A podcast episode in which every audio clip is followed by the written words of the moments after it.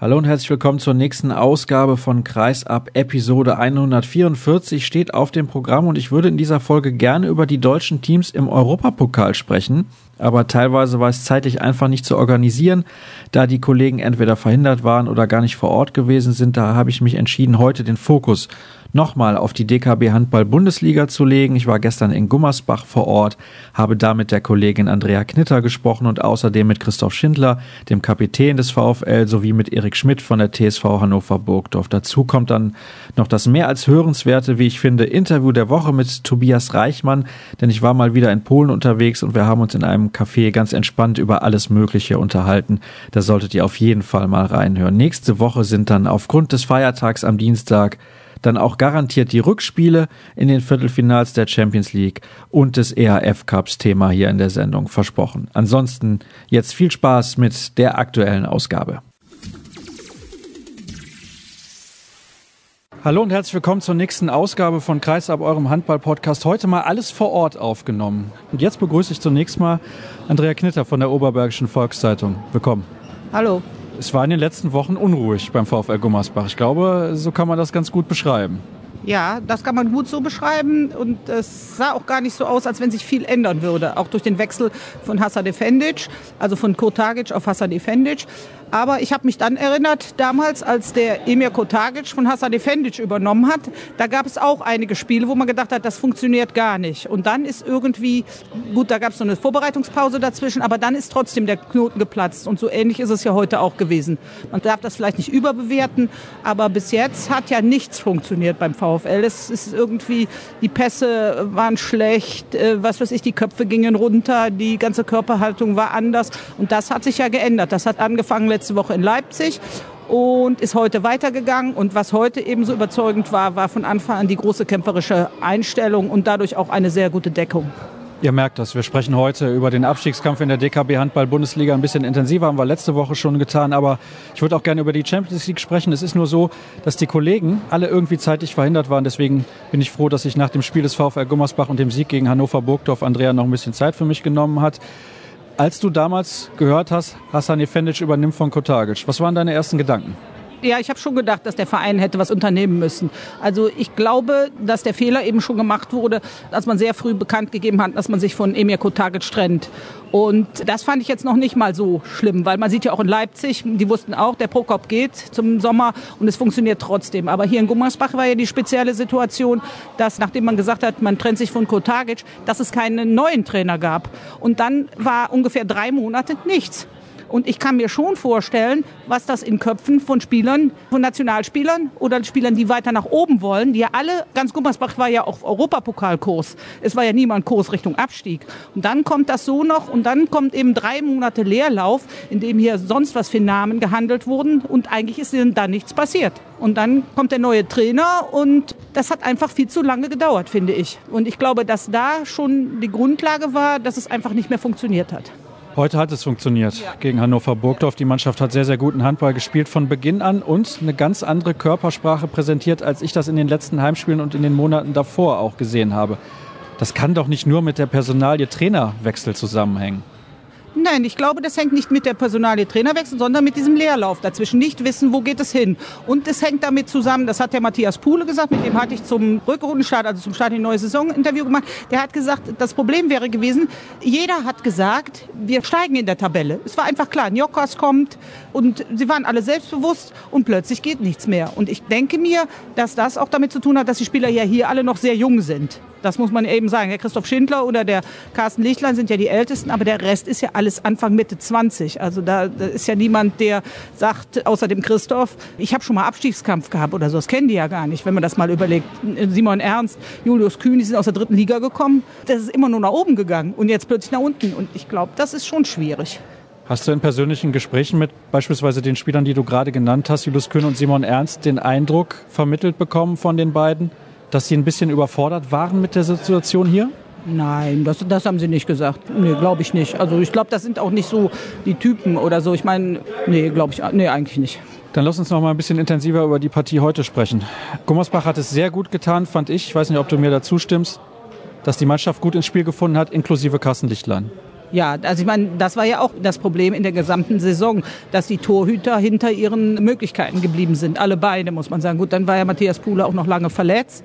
Aber Carsten Lichtlein hat ja auch nicht so richtig auf sein hohes Leistungsniveau, was man auch von ihm erwartet. Und er ist ja eben einer der älteren Spieler. Der hätte ja dann quasi so vorangehen müssen. Und die Torwartleistung hat ja schon über weite Phasen eben auch gefehlt. Und das war heute richtig klasse. Direkt von Anfang an die Paraden. Und dann auch plötzlich Andreas Schröder, der ja auch plötzlich den Ball in die Hand genommen und ins Tor geworfen hat. Der hat ja auch eher so sonst ein, zwei Sachen gemacht, aber nicht so viel wie heute. Und dann hinterher, als es ja nochmal kippelig wurde am Ende, als die Hannoveraner nochmal auf zwei Tore ran waren und man das Gefühl hat, es könnte ja nochmal kippen, hat er ja dann auch die zwei entscheidenden Tore gemacht. Das ist ja auch wichtig. Nur war immer der Dominator auf der Position Julius Kühn. Ich stelle jetzt mal eine kühne These auf. Passt zum Spieler Julius Kühn. Vielleicht tut es der Mannschaft gut, wenn er nicht auf der Platte steht, weil so können sie die Verantwortung nicht abschieben. Ach, weiß ich nicht. Die haben schon immer gesagt, der Trainer war's. Vorher war immer der Emir, war es ja über Jahre, ist ja hier, was weiß ich, der war ja alles schuld. Und dann ist der Emir weg. Ja, wer war es dann dann schuld? Nee, glaube ich eigentlich nicht. Das finde ich nicht. Man hatte aber schon zuletzt das Gefühl, dass es mit den Leistungen gerade bei Julius Kühn nicht mehr so geklappt hat. Ich bin großer Freund seiner Spielweise, weil er so viel Fähigkeiten sogar noch nicht zeigt, die er, glaube ich, noch in ihm stecken. Er ist natürlich ein absoluter Shooter, das ist ganz klar, aber ich glaube, es schlummert noch ein bisschen mehr Potenzial in ihm. Trotzdem fand ich, dass man an ihm sehr ausmachen konnte, wie es gerade beim VfL Gummersbach läuft. Wenn er gut spielt, dann ist die Mannschaft in der Lage zu gewinnen. Wenn er nicht so gut spielt, sieht es eigentlich relativ düster aus. Ja, aber es ist ja nicht nur Julius Kühn, es ist ja eigentlich das Zusammenspiel von Julius Kühn und Simon Ernst. Das muss man ja sagen. Und dann heute hatte man ja auch gut gesehen, dass da eben auch noch Njokas eine wunderbare Position spielen kann mit seinen Anspielen, gerade in der Anfangsphase des Spiels. Das ist natürlich dann genial, was er da macht. Man kann ja sehen, die ersten Tore war alles Anspielen, Njokas, Anspielen, Njokas, Anspielen. Und das spielt ja eben auch eine Rolle. Also, dass man das auf mehrere Schultern verteilt. Und sicher, der Julius, klar, man versteckt sich dann alle dahinter. Und dann macht er eben, es ist ja auch egal, wenn man auch ein Spiel im Fernsehen guckt oder so, die Kommentatoren immer, ah, Julius Kühn, Julius Kühn. Ne? Und das ist einfach so, schätze ich. Ja, ich habe es nicht ganz so oft erwähnt, deswegen nicht so viel Schande über mein Haupt. Jetzt stehen noch weitere wichtige Spiele an. Der Abstiegskampf, da haben wir letzte Woche in der Sendung schon drüber gesprochen, in der DKB Handball Bundesliga, ist enorm spannend. Welches Faustpfand hat aus deiner Sicht der VfL Gummersbach den anderen Mannschaften gegenüber in der Hand? Ist es nur der Restspielplan in Anführungsstrichen, denn man hat noch einige sehr schlagbare Gegner und man hat natürlich jetzt auch einen kleinen Vorsprung erarbeitet an den Punkten. Erstmal sicher der Vorsprung. Das sind ja jetzt zwei Punkte. Also es ist immerhin noch ein Spiel und sie haben, ich hatte das vorher natürlich immer studiert, wie das Torverhältnis ist. Aber ich glaube einfach, dass jetzt vielleicht wieder der Glauben daran ist, dass das funktioniert. Natürlich haben die anderen Mannschaften das große Faustpfand, dass sie Abschiedskampf gewohnt sind. Das sind unsere sicher nicht, der VfL. Aber ich glaube einfach, dass der Glaube jetzt und dass sie einfach, was man heute gesehen hat, den Abstiegskampf auch angenommen haben. Und wenn man, ich habe ja hinterher mit ein paar Spielern auch gesprochen. Es war sicher noch nicht alles Gold, was glänzt hier, aber es war einfach Kampf, Kampf, Kampf. Und das hat man in den letzten Wochen vermisst. Und ich glaube, das ist einfach das Allerwichtigste. Und es war eine sehr gute Torwartleistung.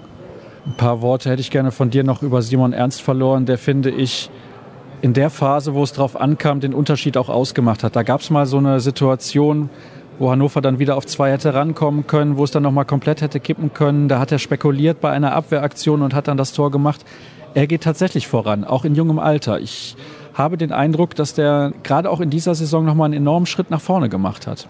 Ja, aber der hatte ja wie die anderen VfL-Spieler, fand ich, auch ein Tief gehabt. Und das, das hing ja auch dann mit der Nationalmannschaft zusammen, wo er dann zum Beispiel war ja nicht mit bei Olympia.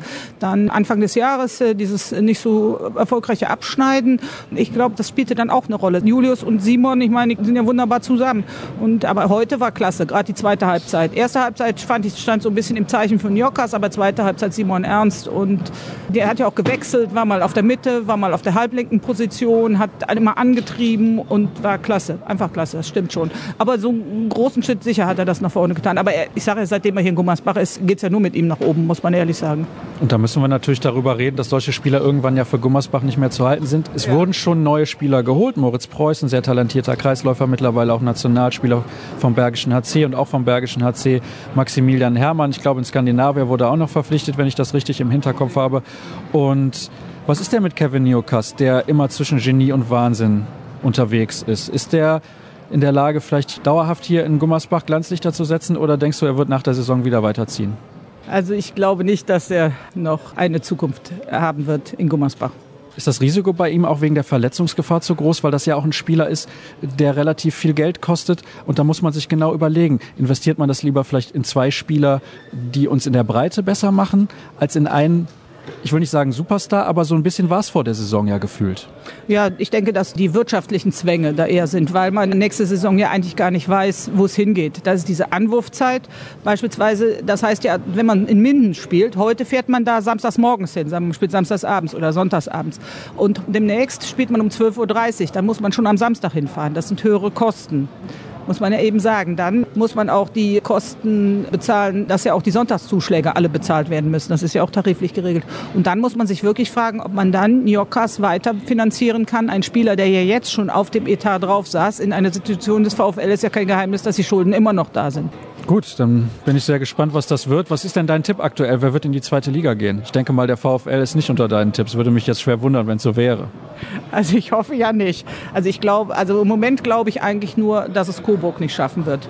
Bei den anderen Mannschaften weiß ich nicht. Also ich hätte zur Winterpause gedacht, der BHC ist weg, aber die haben ja sensationell. Ich weiß nicht, ob das das Schilagi-Gen ist, was da eingepflanzt wurde. Ich kann es nicht sagen, aber ich, die haben ja keine andere Mannschaft. Aber das finde ich schon die größte Überraschung im Abstiegskampf. Und ich glaube, dass es auch Balingen treffen könnte.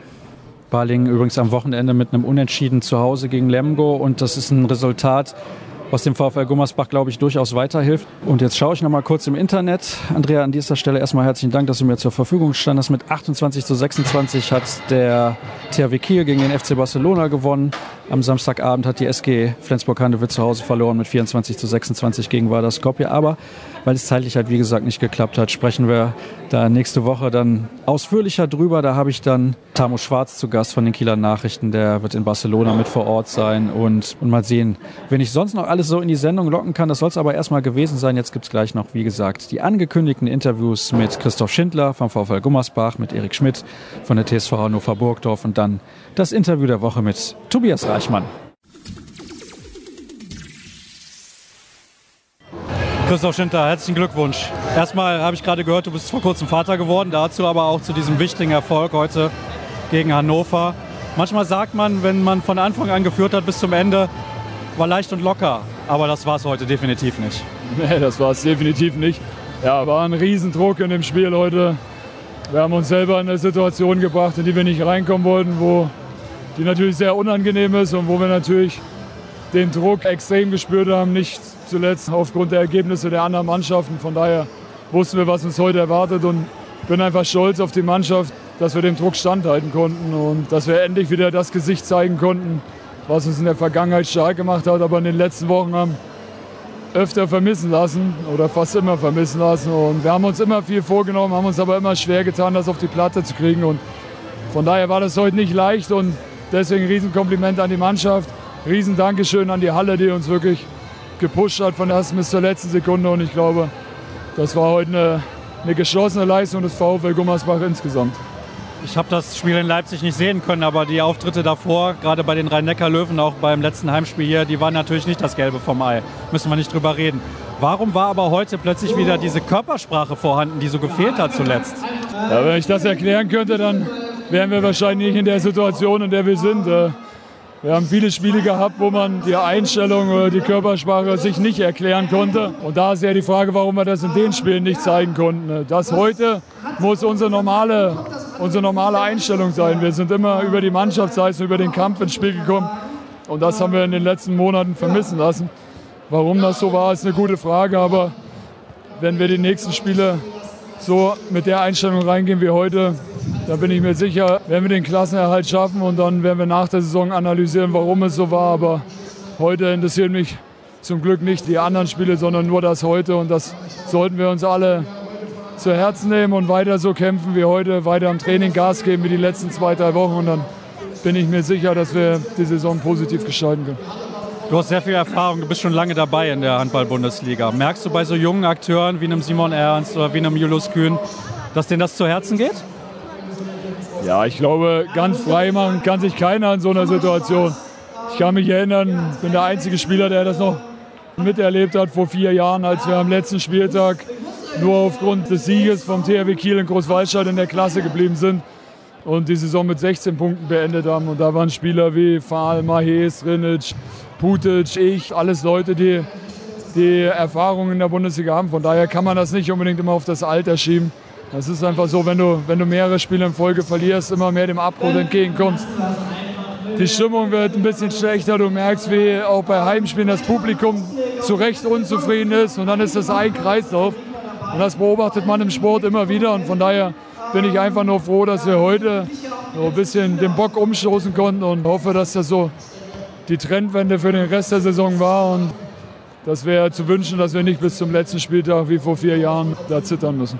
Eine Frage habe ich noch zum Abschluss und ich muss mich fast schon entschuldigen, dass ich so viel frage, aber weil du schwitzt, als wärst du vor einer Minute vom Spielfeld erst gekommen. Wie müde bist du?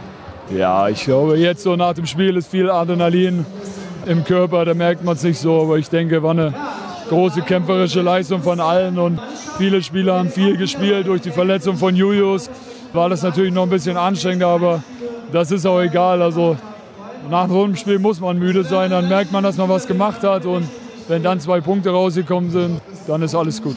Vielen Dank.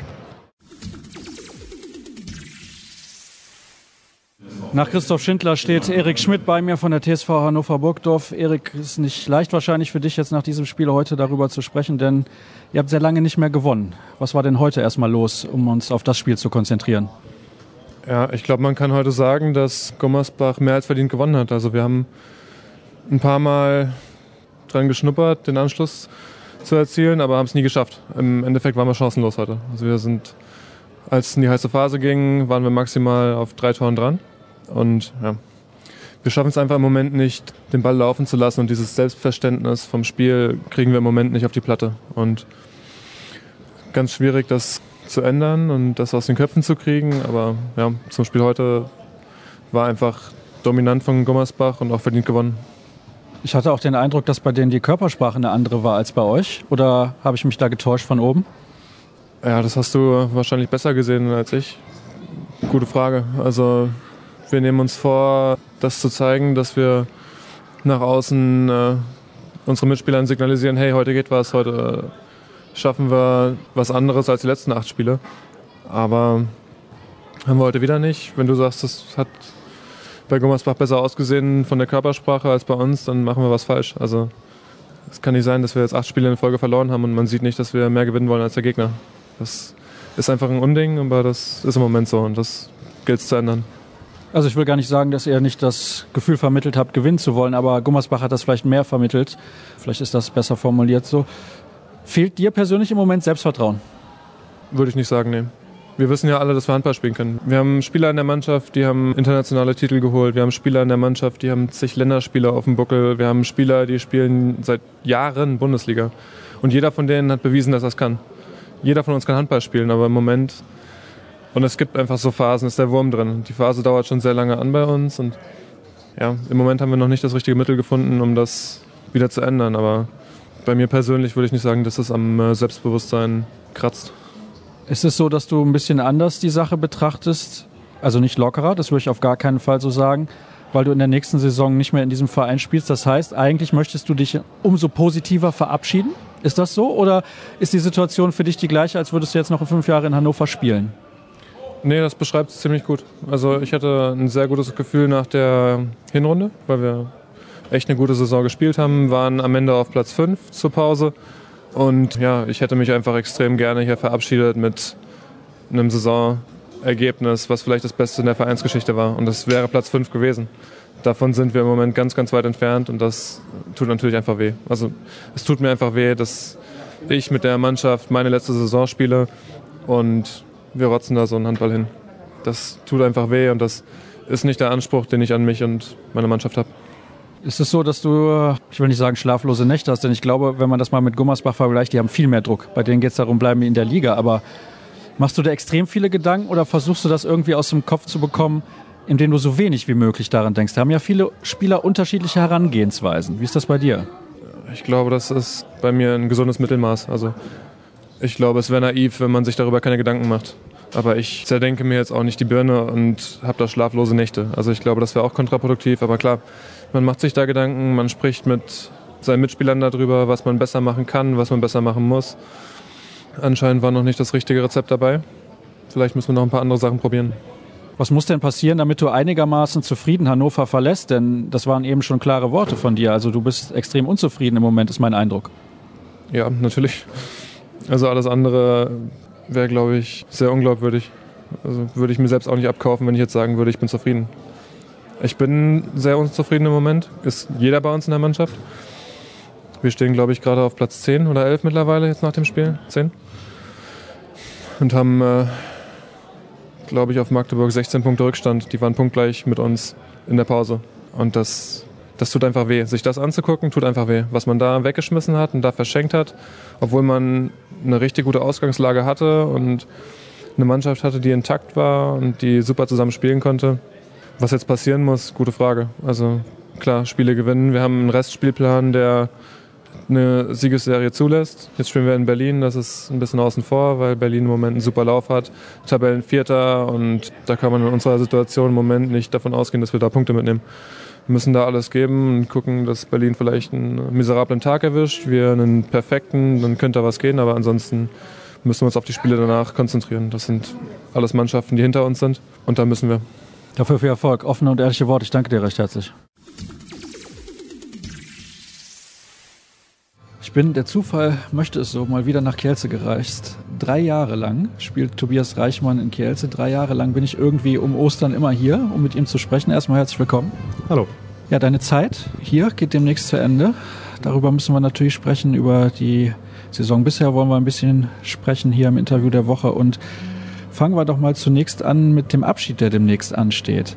Ich weiß, du und deine Familie ersehnt euch natürlich auch ein bisschen nach der Heimat, aber fällt es dir trotzdem schwer? Ja, auf jeden Fall. Also mir fällt schon gerade vom Sportlichen her sehr, sehr schwer und habe mich auch hier eigentlich gut eingelebt.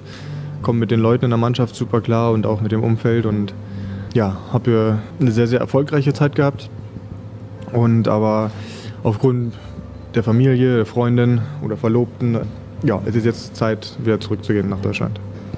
Hast du dich besser eingelebt, als du das vor zwei Jahren gedacht hast, als wir mal zusammengesessen haben nach einem Spiel? Da hatte ich schon den Eindruck, es fällt dir ein bisschen schwer. Ja, also ich finde mich jetzt äh, sehr, sehr gut zurecht hier. Und ähm, wir machen mit der Mannschaft, mit den Leuten machen wir, mit den Kollegen machen wir sehr, sehr viel. Und ja, also man wird es auf jeden Fall vermissen. Ich werde es vermissen und ich weiß aber auch, dass meine Freundin es, glaube ich, weniger vermissen wird, weil ja, sie ist jetzt auch schon in Deutschland und ja, ist halt natürlich auf der Zeit, dass wir jetzt auseinander sind, ähm, getrennt sind räumlich. Ja, wird Zeit, dass wir da halt wieder zusammenkommen und nichtsdestotrotz hat uns die Zeit hier sehr geprägt. Positive Sachen, auch, auch negative Sachen und ähm, ich glaube, dass wir da im Endeffekt sehr, sehr gestärkt auch hier von Kielce wieder zurück nach Deutschland kommen. An der Stelle weißt du, muss der Journalist nachfragen, was sind das denn für negative Dinge? Ja, dass man ähm, auch merkt, was man in Deutschland, was man da halt alles hat, wenn man da in einer Komfortzone lebt und man vieles alleine machen kann, hier aufgrund der Sprachbarriere. Man ja oft auf andere Hilfe angewiesen ist, ob man sich ummeldet, was das Wohnen angeht, ob man irgendwelche Verträge abschließt oder so, dass man da halt wirklich ähm, Hilfe braucht, ob man ein Bankkonto eröffnet, was man in Deutschland halt äh, ja, sehr, sehr einfach, sehr schnell macht. Und ja, da braucht man halt immer Hilfe oder dass die Kultur ist anders hier, dass man da zurechtkommt und ja, auch das Autofahren ist ein Abenteuer, wenn man so auf der Landstraße unterwegs ist und naja, aber es sind auch viele positive Dinge, dass man halt wirklich sagt, ja, wir haben als Familie hier zusammengehalten, wir sind daran gewachsen, dass man halt wirklich mal den Schritt gewagt hat, im Ausland zu leben. Und gerade äh, ja, die Sprache war unser größtes Problem oder ist unser größtes Problem immer noch, dass man sich da halt wirklich durchgebissen hat und gesagt hat, nö, wir halten jetzt die drei Jahre durch und das machen wir, auf jetzt ziehen wir auch durch und nicht, dass wir sagen, ja, mh, hm, ja, wir haben jetzt hier oder da ein kleines Problem, dass man sagt, okay, dann brechen wir unsere Zelte vorzeitig ab und ich glaube, das sind ja viele Sachen, die uns auf jeden Fall ähm, positiv jetzt äh, entgegenkommen. Wenn ich das richtig verstehe, würdest du das immer wieder machen? Ja, auf jeden Fall. Also da habe ich eigentlich keinen Zweifel, dass ich hier das nicht mehr machen würde. Klar lief es auch sportlich halt sehr, sehr gut, dass man sagt, okay, man wagt den Schritt nochmal, aber nichtsdestotrotz kann ich es jedem empfehlen, einfach mal den Schritt zu wagen, ins Ausland zu gehen. Muss ja jetzt nicht unbedingt Polen sein, aber es gibt ja viele andere Vereine, andere Länder, Frankreich, Spanien, Ungarn oder so, wo man auch wirklich mal andere Erfahrungen sammelt und man wirklich halt mal was anderes erlebt. Andere Kultur, andere Spielweisen auch, jetzt gerade mit Talent halt der ja, groß spanisches System halt etabliert hat und ja, das bringt einen, glaube ich, sportlich, aber auch natürlich persönlich viel weiter. Glaubst du für dich persönlich, dass du als besserer Spieler wieder nach Deutschland zurückkommst, als du vor drei Jahren gegangen bist? Ja, definitiv. Also da in allen Bereichen bin ich auf jeden Fall äh, stärker geworden, gefestigter geworden und das ist auch mit ein Grund, warum ich es jederzeit wieder machen würde. Wir wollen am Ende des Gesprächs dann darüber sprechen, warum du dich beispielsweise für Melsungen entschieden hast. Aber es waren so viele interessante Dinge, die hier in deiner Zeit in Polen passiert sind. Ironischerweise bist du sogar in Polen Europameister geworden, was zu dem Zeitpunkt also dein Zuhause war. Lass uns ein bisschen über diese Geschichte sprechen, über dieses Jahr 2016, was für dich ein ganz spezielles war. Am Ende des Jahres stellen wir ja im Podcast dann immer auch so eine Mannschaft auf oder ich schreibe den einen oder anderen Artikel, wo ich dann so eine Mannschaft aufstelle. Da warst du mein Rechtsaußen in einem weltweiten All-Star-Team, weil ich fand, du hast konstant Leistung gebracht, auch zu den Zeitpunkten, wo es drauf ankam, sprich Europameisterschaft, Champions League, dann im Final Four, sowieso in dem Finale gegen Westbrem bei den Olympischen Spielen auch. Ich kann mich erinnern, kurz vor der WM haben wir nochmal darüber gesprochen. Da hast du auch gesagt, ja, dieses Jahr ist natürlich ein ganz spezielles. Das ist nicht wiederholbar, oder? Ich hoffe, dass es wiederholbar ist. Also möglich ist immer alles, klar. Wir haben nicht alle Titel gewonnen. Somit aber fast. Fast alle, genau. Aber damit ist auf jeden Fall Steigerungspotenzial möglich. Und nein, aber klar, also ich muss auch sagen, toi toi toi, dass ich halt gesund geblieben bin, außer dann zum Ende des Jahres hin hatte ich dann kleinere Verletzungen, aber ansonsten, das spielt halt auch eine große Rolle, dass man halt wirklich verletzungsfrei bleibt und ja, in dem, in dem Jahr habe ich mich so gut wie noch nie gefühlt, so auch vom, vom, vom Selbstvertrauen her und das lief halt einfach und ja, das war ja, auf jeden Fall natürlich das erfolgreichste sportliche Jahr, was ich in meinem Leben hatte, in meiner Karriere bis jetzt. Und ich hoffe, dass es noch nicht das Ende ist, dass es so weitergeht. Und aber daran, dafür muss ich noch weiter daran arbeiten man wird auch nicht jünger und ähm, ja, dann werden wir sehen, was die Zukunft bringt. Ist dieses Selbstvertrauen sehr extrem auf die Person Talant Duschebaev zurückzuführen, dieses gesteigerte Selbstvertrauen, das du vielleicht vor drei Jahren noch nicht hattest? Ja, auch. Also, wo ich in Kiel war, war das Selbstvertrauen, glaube ich, nicht so groß wie danach auch in Wetzlar. Da konnte ich sehr, sehr viel spielen, habe da eine Menge Selbstvertrauen getankt und jetzt in, in, in Polen natürlich noch mehr, da man halt eine andere Situation hier vorgefunden hat, dass man halt wirklich sich durchbeißen musste mit der Sprache, mit dem anderen Spielsystem, mit, ja, dass man halt nicht mehr im, im gewohnten Umfeld ist. Und das hat viel dazu beigetragen, dass ich auch mein Spiel ein bisschen verändern konnte und halt mir auch psychologisch ja ein paar, weiß nicht, wie man das sagen soll, vielleicht ein paar Brücken bauen konnte, dass ich mich halt noch besser aufs Spiel konzentrieren kann, dass ich halt das abrufe, was ich halt kann. Ich habe mir so vorgenommen, demnächst irgendwie mal ja, hier im Podcast auch so zurückzublicken auf historische Dinge. Und dieses Champions League-Finale, was ich eben schon ein bisschen angesprochen habe, war für mich so das verrückteste Handballspiel, was ich jemals gesehen habe. Ich glaube, für dich als Spieler sicherlich auch. Du kannst ja hier offen sprechen. Du kannst mir jetzt nicht sagen, dass du dran glaubst, wenn du mit neun Toren zurückliegst, dass du das Ding noch drehst. Nee, also dran geglaubt habe ich selber nicht. Und ich glaube auch, so gut wie jeder hat da nicht mehr dran geglaubt, dass man so einen Rückstand noch noch umdrehen kann. Und viele haben mich immer gefragt, was so der entscheidende Punkt oder der entscheidende Moment im Spiel war, warum man das dann drehen konnte. Aber ich glaube, da kann man irgendwie keinen Punkt festmachen. Das war irgendwie vielleicht die Sicherheit, in der sich Westbrem vielleicht ja, gewogen hat, um zu sagen, okay, sind jetzt noch 15 Minuten, neun Tore vor, was soll uns jetzt noch passieren? Kann man irgendwo verstehen, dass da der Kopf dann natürlich eine andere Einstellung bekommt, weil man halt so auch, die haben halt die 40, 45 Minuten haben die halt uns dominiert. Wir konnten machen, was wir wollten und wir haben es halt einfach nicht geschafft, die, die richtigen Lösungen zu finden. Und ja, irgendwie hat es dann geklappt, dass wir uns ranarbeiten konnten und ja, wenn man dann halt von neun Toren dann auf, was ich, fünf, vier, fünf oder vier Toren dann wieder rankommt und dann denkt man, okay, jetzt sind noch zehn Minuten da oder was weiß ich, acht Minuten da wächst natürlich dann auch wieder das Vertrauen darin, dass man auch das noch schaffen kann. Und ja, das haben wir dann auch gezeigt und ähm, sind natürlich super froh, wie es dann am Ende natürlich ausgegangen ist. Umso bitterer natürlich für Westbrem auch, die dann da das verloren haben. Aber wir haben halt ja, da auch gezeigt, dass man gerade im Handball halt viel bewegen kann, auch wenn nicht mehr viel Zeit ist. Sieht man dann beim Gegner in den Augen irgendwann diese Angst, wir können das Ding noch verlieren? Nimmst du das wahr als Spieler auf dem Feld? Also ich bin der Meinung, dass man es unterbewusst schon ein bisschen wahrnimmt, weil er halt dann wirklich natürlich, ja, wir aufgespielt haben, bei uns hat halt wirklich alles funktioniert gehabt und bei Wäschbremmen das, was vorher funktioniert hat, hat nicht mehr funktioniert und dass sie sich da irgendwo aufgerieben haben und natürlich man dann auch im Kopf arbeitet, das ist ganz logisch, dass man darüber nachdenkt und das war halt für uns der große Pluspunkt, ja. Ich meine, du hast auch einen 7 Meter geworfen, ne? Oder vertue ich mich da im 7 Meter werfen? Mit welchen Gedanken geht man da so an die Linie? Jetzt ist eh egal, weil die Verlängerung haben wir auch irgendwie überstanden und wir lagen so hoch zurück. Ich mache den einfach rein oder hast du dann schon so Muffensausen? Also ehrlich gesagt, an den Spielverlauf habe ich überhaupt nicht mehr gedacht. Ob man jetzt da neun Tore dann zurückgelegen hat und die da aufgeholt hat. Wir hatten selbst in der regulären Spielzeit dann noch die Chance, dass wir eigentlich hätten gewinnen können, ohne Verlängerung. Und das ging halt hin und her. Und ja, wie auch schon bei der Europameisterschaft geht man halt dann zum 7 Meter und man will den einfach halt treffen. Und gut, jetzt war es eine spezielle Situation, dass es halt noch wichtiger ist, so ein 7 Meter, im 7 Meter werfen dort zum Schluss. Und ja, ich hatte so ein paar Bewegungen vom, von, von Mikla im Kopf, so, die er eventuell machen würde. Und habe mich dann zum Glück für die richtige Wurfvariante entschieden, dass er der Ball halt dann drin war. Olympische Spiele und eine Europameisterschaft sind zwei komplett unterschiedliche Paar Schuhe, weil natürlich bei Olympia sehr viel auf einen einprasselt. Ein Turnier jedes Jahr im Januar, das ist die eine Geschichte, aber Olympia dann doch was Besonderes. Hast du das auch so wahrgenommen oder ist das nur für uns Außenstehende so? Nee, das ist auch für jeden Sportler. Jeder, der irgendwie anfängt mit dem Sport und das Ziel hat, groß rauszukommen, um halt für sein Land zu spielen oder aufzutreten, ist natürlich für jeden Sportler das große Ziel Olympia. Und ich glaube, meine Erwartungen waren ein bisschen zu groß an Olympia, so von, von der ganzen Umgebung, von der Veranstaltung, dass ich da ein bisschen ja, mehr oder weniger enttäuscht war.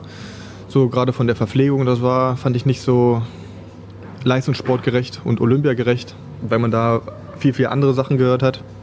Auch von den Physiotherapeuten, die schon ein paar Mal dabei waren, haben gesagt, dass das woanders viel, viel besser war. Ob das in London war oder woanders halt. Und ja, da war ich halt auch schon ein bisschen enttäuscht, aber trotzdem an sich war das einfach die Erfahrung, bei Olympia dabei zu sein und dann natürlich auch noch eine Medaille zu holen ja, ein unbeschreiblich gutes Gefühl. Und man war auch noch näher dran, eventuell im Finale zu stehen.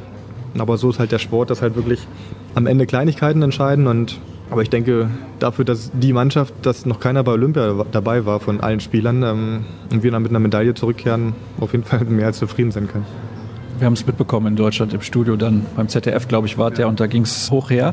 Finn Lemke hat da nicht die allerbeste Figur gemacht, sagen wir es mal so. Ähm, ist ein bisschen schade, wenn ich dich so erzählen höre von Olympia, dass das nicht so das war, was du dir vorgestellt hast.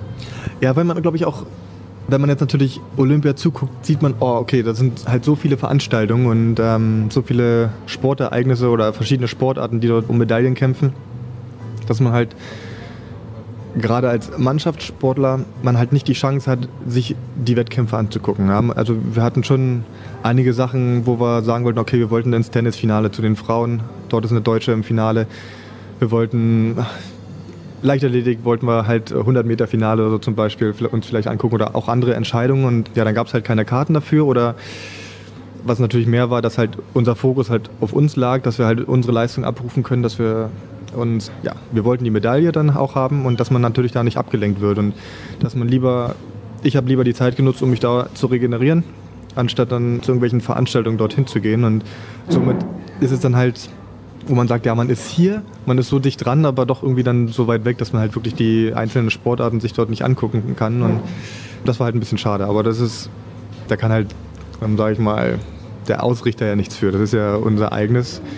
Wir hatten die Möglichkeit, um einige Ereignisse zu besuchen, aber haben, viele haben halt gesagt, ja, das brauchen wir nicht, wir, wir kümmern uns oder konzentrieren uns auf uns, dass wir uns wirklich halt die Zeit, die wir haben, zum Regenerieren nutzen, weil man halt wirklich jeden zweiten Tag gespielt hat und auch zu einer ungewohnten Zeit, meistens Vormittag, Mittag rum, was man ja sonst nicht gewohnt ist, musste man sich halt umstellen und auch die, die Anfahrt zu den einzelnen Sportereignissen war auch relativ lang. Immer so um die Stunde, kommt drauf an, wie auch der Verkehr war und ja, war es ein bisschen schade, dass man halt wenig von drumherum halt mitbekommen hat. Ich weiß nicht, ob du das so wahrnimmst, ob du das verfolgst, aber jetzt finden ja Spiele statt in Asien vermehrt. Peking bekommt Winterspiele, das ist schon sehr, sehr kurios. Wie bewertest du solche Geschichten als Sportler, dass beispielsweise Deutschland in den nächsten wahrscheinlich Jahrzehnten gar keine Aussichten hat, mal Olympia auszutragen? Ja gut, wir hatten ja die Chance mit, mit Hamburg, dass wir uns da bewerben können, aber als Sportler, klar, sagt man immer sofort ja, dass man äh, im eigenen Land Olympia haben will. Und aber es ist, glaube ich, von vielen Faktoren abhängig, gerade vom Geld her, ob das halt finanzierbar ist und ob das. Ob das auch richtig ist, das zu finanzieren? Genau, genau. Ob das halt wirklich Sinn macht, das auch wieder an Geld, sage ich mal, einzuspielen, was man halt da wirklich ausgibt, weil das sind ja wirklich, glaube ich, Milliardensummen, die da eigentlich verschwendet werden, aber na, wie sagt man? Könnte man besser investieren vielleicht? Eventuell, genau. Ich glaube, wir haben gerade jetzt auch noch andere Probleme, so mit den Flüchtlingen und sowas alles. Aber klar, es ist natürlich schade, wenn man nicht in seinem eigenen Land Olympia spielen kann. Aber ich glaube, wir haben mit der WM mit Dänemark zusammen können wir eine Weltmeisterschaft zu Hause spielen. Das ist natürlich auch viel, viel wert. Und, aber nichtsdestotrotz, ich glaube, wenn Olympia dann dort drüben in Asien ist, lernt man wieder was anderes kennen und so kommt man dann auch mal auf andere Kontinente und ja, ich bin mir sicher, dass da auf jeden Fall großartige Spiele werden. Hast du irgendwie die Armut in Rio ein bisschen mitbekommen? Da hat man ja viel lesen können, auch im Vorfeld, was dann da alles gemacht wurde, dass die Leute da umziehen mussten, damit man die Sportstätten baut. Jetzt gibt es ja auch Bilder von den WM-Stadien von der Fußball-WM 2014, die komplett verrotten. Ist eine Schande aus meiner Sicht. Ja, definitiv. Und das ist halt dann somit eine Sache, wo man dann sagt, okay, warum gibt man da, vergibt man das dann an so eine Länder? Weil das Geld dann rausgeschmissen ist. Die haben, glaube ich, auch große andere Probleme, gerade halt soziale Probleme, dass halt viel Armut dort herrscht und dort halt das Geld da zu verschwenden für die zwei, drei Wochen macht halt wenig Sinn. Und das ist, gut, ist in Deutschland schon eine andere Infrastruktur, glaube ich, vorhanden. Wir haben viele Stadien, viele Hallen und da braucht man, glaube ich, halt nicht so viel Neues bauen. Und das wird halt danach dann auch definitiv weiter genutzt werden. Aber wonach sich das dann entscheidet, ob dann auch mal halt Länder drankommen, die weniger beachtet werden in der Sportwelt oder so, das weiß ich nicht, ob die dann auch mal halt zum Zuge kommen. Ist halt immer so, so eine Sache. Ich glaube, es spielt auch viel eine Rolle mit der Politik, dass da vielleicht der eine mehr Macht hat als der andere und, oder das zeigen will. Und ja.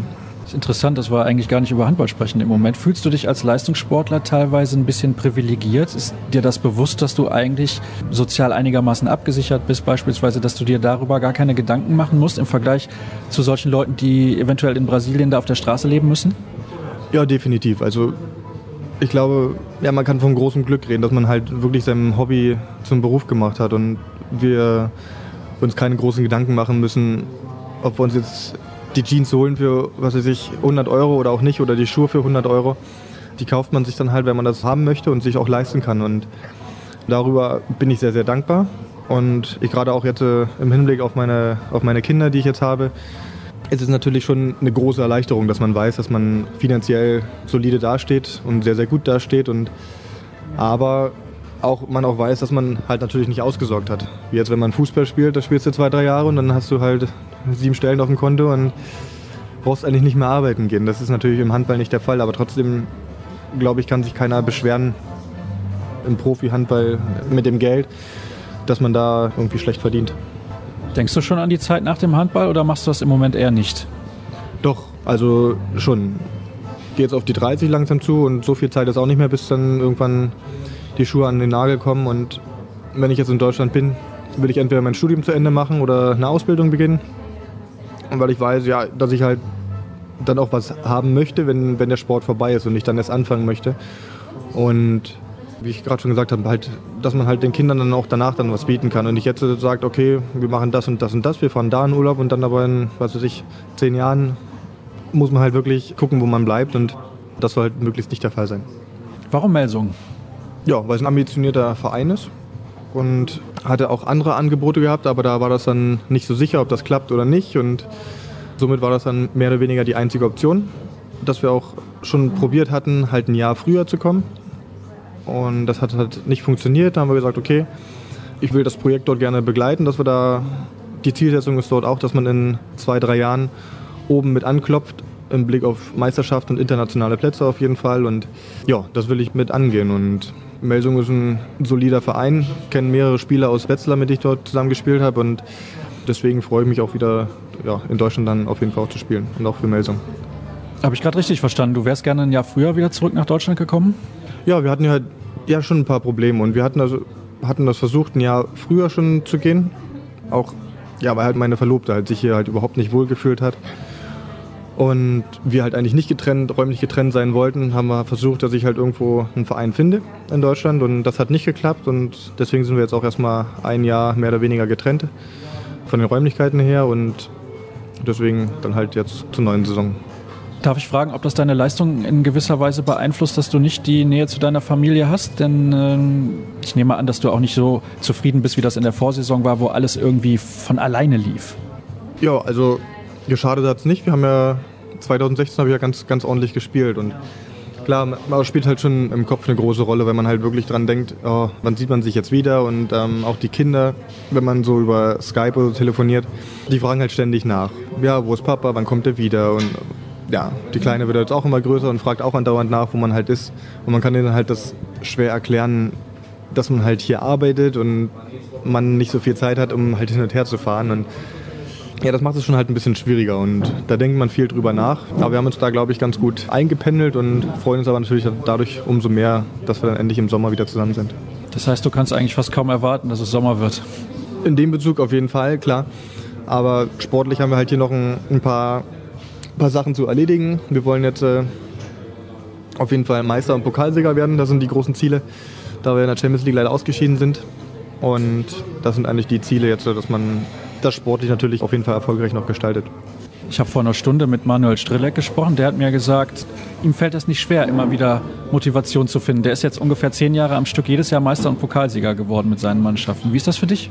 Für mich ist das genau das Gleiche. Also klar hat man schon vielleicht den einen oder anderen Titel gewonnen, aber man ackert und arbeitet die ganze Saison, um am Ende dann um den ersten Platz mitzuspielen. Und das macht man nicht ja, umsonst, weil man weiß, man arbeitet sehr, sehr viel, man gibt viel auf, um dann zu sagen, ja, ach, bin schon Meister geworden, ob das jetzt einer mehr wird oder nicht, das ist eigentlich, glaube ich, hat keiner im Kopf, weil wenn das so wäre, dann, dann bräuchte man nicht weiterspielen. Und ich glaube, jeder hat den eigenen Ehrgeiz und auch den Anspruch, dass man halt immer das möglichst Beste will. Und ja, sonst ist das halt wirklich, wenn man von Anfang an der Saison, wenn man so viel reinsteckt, so viel Arbeit und, und sich halt, weiß ich, wenn man verletzt ist, vielleicht auch wieder zurückkämpft, ist das halt dann eigentlich mehr oder weniger umsonst, wenn man am Ende dann sagt, ja, ob wir jetzt der Erste oder Zweiter sind, das ist dann egal. Also von daher will man auf jeden Fall gewinnen und da braucht man sich, glaube ich, nicht weiter motivieren. Bei all der Sehnsucht nach der Heimat, hast du so Dinge vielleicht schon im Kopf, die du vermissen wirst, wenn du Polen verlässt oder Kielce im Speziellen? Ich glaube schon, dass ich einige Dinge vermissen werde, aber das weiß ich noch nicht, was es ist. Aber es gibt bestimmt immer Sachen, natürlich, die man vermisst. Wie gesagt, also ich fühle mich hier in der Mannschaft sehr, sehr wohl, bin auch integriert, akzeptiert und habe mit den einen mehr, mit dem anderen weniger zu tun mit den Spielern und ähm, werde auf jeden Fall auch einige natürlich vermissen. Ja.